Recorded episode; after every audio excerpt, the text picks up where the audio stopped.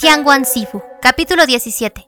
Dentro del santuario Pushi, extraños cuentos del paso Banjue, parte 1. Sang Lang lo miró y se rió entre dientes mientras decía: Me voy por un momento. Después de dejar caer esta línea casualmente, giró sobre sus talones y se fue. Hablando lógicamente, Xielian debería haberlo perseguido para preguntarle al respecto, pero tenía la extraña sensación de que, dado que el joven ya había dicho que solo se iría por un tiempo, no se iría por mucho tiempo. Definitivamente regresaría. Entonces, Xielian tomó la iniciativa y volvió al interior del santuario. Xielian rebuscó en las cosas que había recogido anoche mientras deambulaba por los callejones de la ciudad. Su mano izquierda agarró una olla de metal, mientras que a la derecha encontró un cuchillo de cocina. Miró la pila de frutas y verduras en la mesa de ofrendas y se levantó de su asiento. Después de aproximadamente una varita de incienso más tarde, el sonido de pasos sonó desde fuera del santuario Pushi. Estos pasos no sonaban suaves ni apresurados, y al escucharlos uno podía fácilmente imaginar a un joven entrando con un comportamiento casual. En este punto, los artículos que Xielian había estado sosteniendo en sus manos ya se habían transformado en dos platos. Miró de izquierda a derecha las cosas en los platos, antes de dejar escapar un largo suspiro. Sin querer mirarlo más, miró hacia afuera y, como había esperado, volvió a ver a Sang Lang. El joven estaba parado afuera del santuario. Tal vez debido al resplandor del fuerte sol, se había quitado la camisa exterior roja y se la había atado casualmente a la cintura. Solo llevaba una camisa delgada y blanca para la parte superior, con las mangas enrolladas, haciéndolo parecer bastante limpio y hábil. Su pie derecho pisó una pieza rectangular de madera y su mano izquierda giró un machete de gancho. El machete probablemente fue prestado de uno de los aldeanos, parecía opaco y pesado, pero en sus manos parecía ligero y extremadamente afilado. De vez en cuando, Sanglan afeitaba unas cuantas astillas de la tabla de madera, al igual que la cáscara. Cuando levantó los ojos y vio salir a Xielian, dijo: Estoy haciendo algo. Caminando para echar un vistazo, Xielian se dio cuenta de que estaba haciendo una puerta. El tamaño fue justo. Con excelente artesanía, la puerta era bellamente elegante y tenía un acabado liso. Debido a que el joven parecía provenir de un entorno rico, Xielian había pensado que él sería el tipo de persona que no podría hacer un trabajo físico ni distinguir el arroz del trigo. ¿Quién hubiera sabido que era tan rápido con sus manos? Te he molestado, Sang Lang, dijo Xielian. Sang Lang sonrió, sin agregar más comentarios. Tirando rápidamente el machete a un lado, fue inmediatamente a instalar la puerta. Luego, lo llamó varias veces antes de decirle, ya que vas a dibujar un talismán, ¿por qué no lo dibujas en la puerta? ¿No sería eso mejor? Dicho esto, levantó la cortina con indiferencia y entró. Parecía que el talismán de barrera en la cortina realmente no actuaba como disuasivo para él, y a San Lang parecía no importarle en absoluto. Xielian cerró la puerta recién hecha, pero luego no pudo resistirse a abrirla nuevamente, solo para cerrarla, abrirla y luego cerrarla nuevamente. Admirando cuán bien hecha estaba esta puerta después de abrirla y cerrarla varias veces, de repente se sorprendió por lo insensato que estaba actuando. En el otro extremo, San Lang ya se había sentado en la casa. Xielian dejó la puerta sola y sacó un plato de bollos al vapor que eran las ofrendas de los aldeanos de esta mañana antes de colocarlos en la mesa de ofrendas. San Lang echó un vistazo a los bollos. No dijo una palabra, pero en silencio comenzó a reír de nuevo, como si hubiera visto algo. Xielian actuó como si nada hubiera pasado y vertió otros dos cuencos de agua.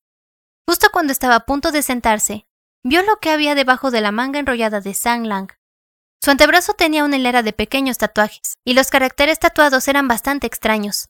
Al darse cuenta de su mirada, Sang Lang se bajó las mangas y se rió entre dientes mientras decía: Me los hice cuando era joven. Como se había bajado las mangas, eso significaba que no quería discutir más el tema. Shillian entendió. Se sentó antes de levantar la cabeza para mirar de nuevo el retrato y dijo: Sang Lang, dibujas tan bien. ¿Alguien te enseñó en casa? Sang Lang pinchó algunos bollos con sus palillos. Nadie me enseñó. Simplemente dibujé para mi propia diversión. Xielian preguntó: ¿Cómo supiste cómo dibujar el retrato del príncipe heredero Xianli que complació a los dioses? Sang Lang se rió y dijo: ¿No dijiste antes que lo sabía todo? Por supuesto que sabría cómo dibujarlo. A pesar de que esta fue una respuesta bastante descarada, su actitud fue magnánima, como si no estuviera preocupado por hacer sospechar a Xielian, ni temía que lo interrogara más. Xielian sonrió y dejó caer el tema y en ese preciso momento, un clamor surgió del exterior.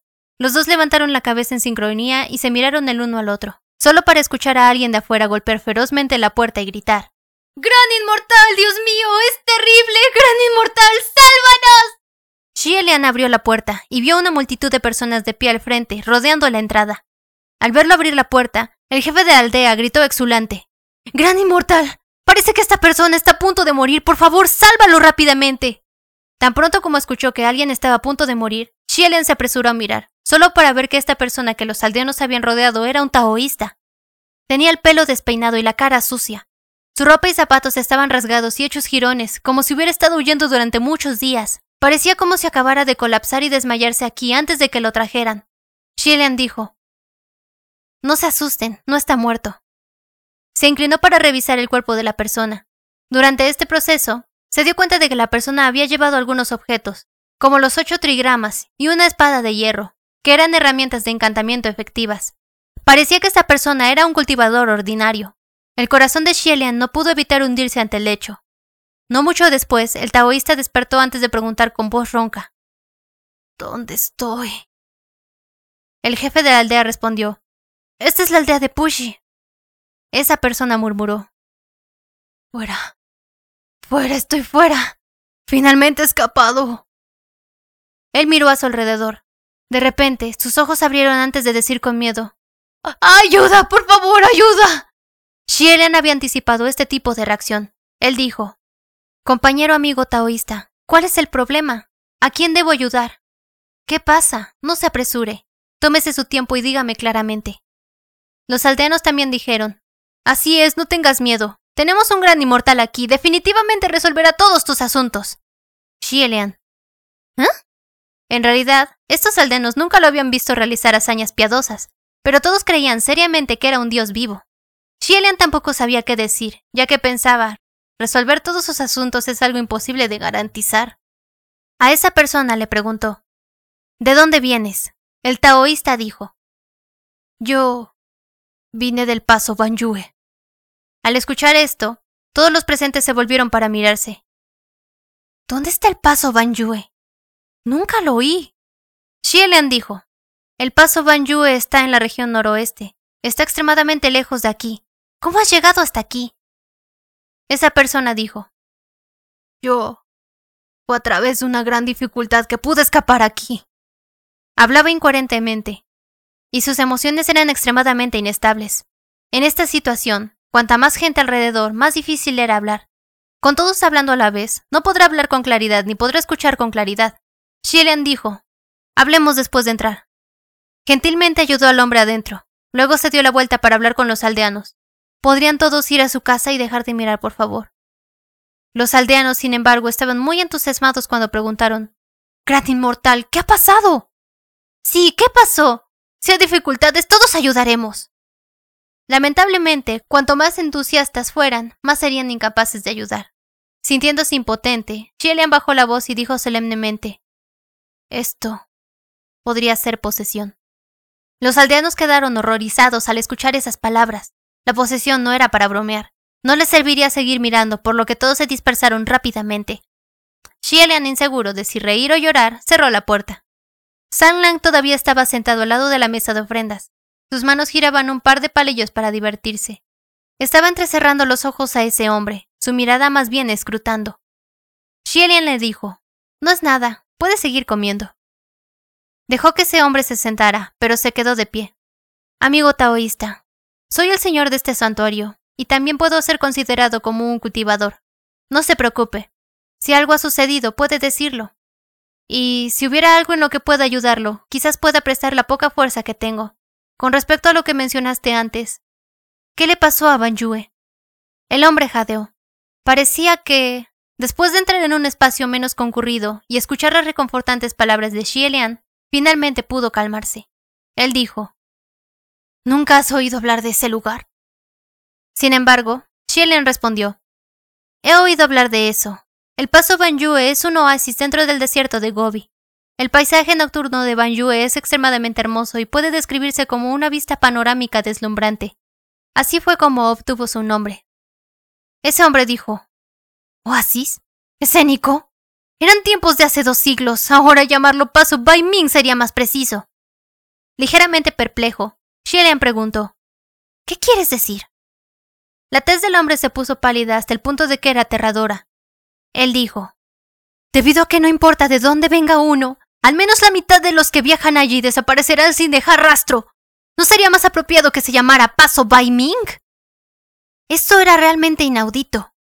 Xielian dijo, ¿De quién escuchaste esto? No escuché esto de nadie. Esto es lo que presencié con mis propios ojos. Sentándose, el hombre continuó. Había una caravana que quería viajar por este lugar. Sabían de los males que estaban sucediendo allí y habían pedido a toda nuestra división que los escoltara en su viaje. Pero al final... Su voz se llenó de dolor cuando dijo, Al final, soy el único que queda. Shilian levantó la mano y le indicó que se sentara bien y que no se agitara demasiado. ¿Cuántas personas había en tu caravana? Toda mi secta, más la caravana. Tenía alrededor de 60 personas. Alrededor de 60 personas. Cuando esa mujer fantasma, Xuanji, causó estragos en el transcurso de un siglo, lo que Palacio Lingwen finalmente calculó fue que el número total de personas asesinadas no había superado los 200. Pero escuchando lo que había dicho el taoísta, este tipo de evento parecía haber estado sucediendo durante más de un siglo. Si tantas personas desaparecieran cada vez, entonces sumar los números por completo haría que esto ya no sea un problema menor. Xielian preguntó, ¿Cuándo se convirtió el paso Yue en el paso Bai Ming? El hombre dijo, Hace unos 150 años probablemente fue cuando comenzó, cuando ese lugar se convirtió en el dominio del mal. Xielen había querido preguntar en detalle sobre los asesinatos de su grupo y sobre este dominio del mal, pero desde el principio, hasta este momento, no pudo evitar sentir que algo estaba mal. Hasta este punto, Xielen no tenía forma de suprimir este sentimiento de sospecha en su pecho. Por lo tanto, terminó el tema y comenzó a fruncir ligeramente el ceño. En ese momento, San Lang de repente habló. Él dijo, ¿Escapaste todo el camino del paso Yue? El hombre dijo, ¡Sí! ¡Ah! fue un escape estrecho. San Lang emitió un sonido de oh de comprensión, y luego no dijo nada más. Sin embargo, solo tomó esta pregunta para que Xielian percibiera exactamente qué era lo que se sentía tan mal. Dándose la vuelta, dijo calurosamente, Entonces, Después de escapar por un camino tan largo, debes tener sed. El hombre se sobresaltó, pero Xielian ya había colocado un cuenco de agua frente a él, diciendo, Aquí hay un poco de agua, mi amigo taoísta, ¿por qué no bebes un poco? Frente a esta taza de agua, una expresión incómoda apareció en la cara del hombre. Xielian estaba a un lado, ambas manos escondidas dentro de sus mangas, esperando en silencio.